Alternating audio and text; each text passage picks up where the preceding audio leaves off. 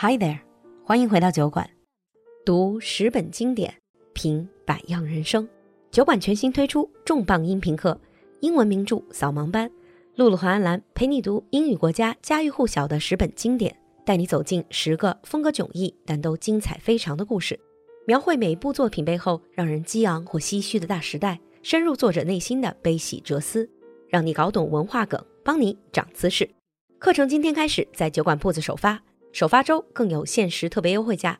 关注公众号“璐璐的英文小酒馆”，下方菜单进入酒馆铺子，来听我们的新专辑吧。Hi everyone and welcome back to 酒馆。One piece of good news：我们的新专辑上线了。Season Two of The Bluffer's Guide to English Literature，英文名著扫盲班第二季，耶！Hi Anlan。Hi Lulu. Hi everyone. Did you enjoy recording about all those books with me? Of course, I did. It was great to talk about some of these books, particularly the ones that I liked. but I did actually learn a lot from the books that you like. 其实之前这个英文名着扫盲班第一季上线的时候，我们就已经做了一个发刊对谈了， Oh, yeah. 对吧？发刊词。 Yeah, that's it. We talked about why we enjoy reading, why we love literature, mm. and why literature is so important mm. for language learners and for those who want to understand a little bit around the culture of the English speaking world. So, in this episode, we're going to talk a little bit more about the books we have chosen, and in particular, why we have chosen them. Yeah，因为我们在第一季的时候已经录了那种很正经的发刊词，然后里面也说了我们各种各样的理念 philosophy。So I thought season two, you know, we can still use those philosophies, but we're going to add an extra episode, a little bit more fun episode, to tell you how we how we've come to choose these ten books for the second season. Yes. It involves lots of discussion, lots of arguments between Lulu and me, Lots of fights. lots of fights, simply because there are so many books we want to choose. So, what we do is each of us comes up with a list of 10 books we want for the album. Yep. Now, Lulu's taste in books is a bit strange, and personally, some of these books I don't really quite understand, but my books are really, really good. I could say the same thing. 我跟安兰在选书的时候，基本上会同时考虑这种 top book lists Yeah? And also our own preferences and our own experiences. And we do have very, very different tastes. So after we share with each other our 10 book selections, we kept saying to each other, Why did you choose that book? Yes. Mm. So, how we select them is after having arguments, we do try to choose an example of some of the most popular genres, not to mention the books that really have a following even to this day, mm-hmm. so that they do appear in cultural references all the time. Yeah. So you don't have to worry. Although Anlan and I have very, very different tastes in books, mm-hmm. but the books we've ended up choosing, they're all very, very well known books. Yes. Mm. Basically, the starting point, as with the first album, is if these books are parodied in TV shows like The Simpsons, we put them on the list. 只要是被辛普森一家恶搞过的，就证明它足够的有名。 Yes. And the other thing that we talked about in the original intro was how we chose these books is we try to stay away from the books that are already very, very well known and popular and read in China, like Jane Eyre or Pride and Prejudice, Yeah. because I thought everyone knows about them. Yeah.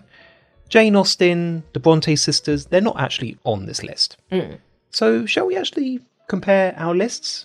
Yeah, 我觉得刚才也卖了足够的关子. I think what we need to do now is we're gonna own up to the books we have chosen. Yes. So, the first book for me is Gulliver's Travels. Gulliver's Travels, 格列佛游记. Oh, well, I'll give you that one. I think it's an interesting book. Yeah, it's one of the first satires written in English, and it's never been out of print, even though this was first written in the 18th century. Yeah, it is still highly relevant, and I do like its comic but satirical style. Yeah, 比较这种反讽，小孩儿可以看个热闹，大人可以看到里面的政治反讽。All right, so the book, the first book I have chosen, much heavier, Brave New World. yes, that was a very, very heavy book, but even though, again, Brave New World, it's not one of my favourite books. I've read it, but it's not really my favourite. It's had such a huge cultural impact. 美丽新世界. Now, this book is about a really bizarre dystopia. Yeah. 就是反乌托邦或者敌托邦这种书. I love dystopian literature. They are basically kind of like futuristic horror stories. Yeah. And I'll give you that that Brave New World actually makes you think, have we already reached that level? Mm. So when you listen to our episode on Brave New World, you might start thinking, hang on, this sounds very, very familiar. Are we actually in Brave New World already? Yes. Mm. And also, the thing is, just a little bit more on dystopian literature or dystopian sci fi works. Everybody now knows that I like horror genre. Yeah. But all of these horror stories about supernatural, ghost, spirit, they're not as scary as things like Westworld Mhm. or Handmaid's Tale. Yeah. These dystopian literature, they are the ones that really scare me. Yeah. I do understand the themes and I do appreciate them, but I have to admit, I do like a good horror story, mainly for the story, and that is why I chose Dracula. Dracula, 德古拉. Well, who wouldn't like vampire? Yeah, I concur. That one I have no problem with. Yeah. Now, some of you might be thinking, hang on, I know about Dracula. Why are you wasting your time talking about Dracula? Now, many of you know the character Of of, Dracula. Dracula, but unless you read the book, you might not understand the themes and also some of the characters in this book. And you'll notice that Dracula in the book is very, very different from the Dracula you see on the screen. In like Vampire Diaries. Yeah, exactly. you know, if you read Twilight or watch Twilight, it's completely and utterly different. Yeah. And it's also the root of a lot of these vampire lore where they came from. Yeah. Mm, okay, that's fine. I give you something that is also otherworldly Mhm. Alice's Adventures in Wonderland. Ah, yes. 嗯，爱丽丝梦游仙境. Yeah, that is a childhood classic in many, many countries, not just in Britain. It is supposedly a children's book, but it's so bizarre. Mm-hmm. And it all depends on if you want to read into it or not. Well, yeah.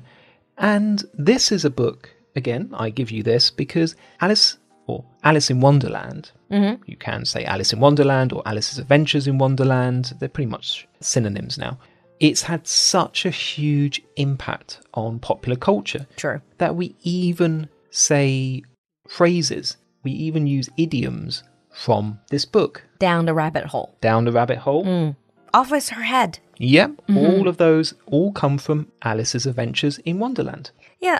And it's not even just the themes, it's also the style that I really liked. It's this nonsensical style. Yeah. Like Lewis Carroll, Edward Lear. I sort of get into the styles a little bit. Yeah. And it's also about Alice growing up. Mm -hmm. In the first episode of the intro to season two of The Bluffer's Guide to English Literature, Anlan and I talked about the books we've chosen and why we chose them. Want to know what other books we have selected? Stay tuned for the next episode. 这周二晚上八点半以及这周日下午三点，我们会在微信视频号做两场开学季以及英文名著扫盲班第二季发刊直播。除了有新专辑上新周和铺子开学季的特别优惠，还会送出免费专辑和现金红包哦。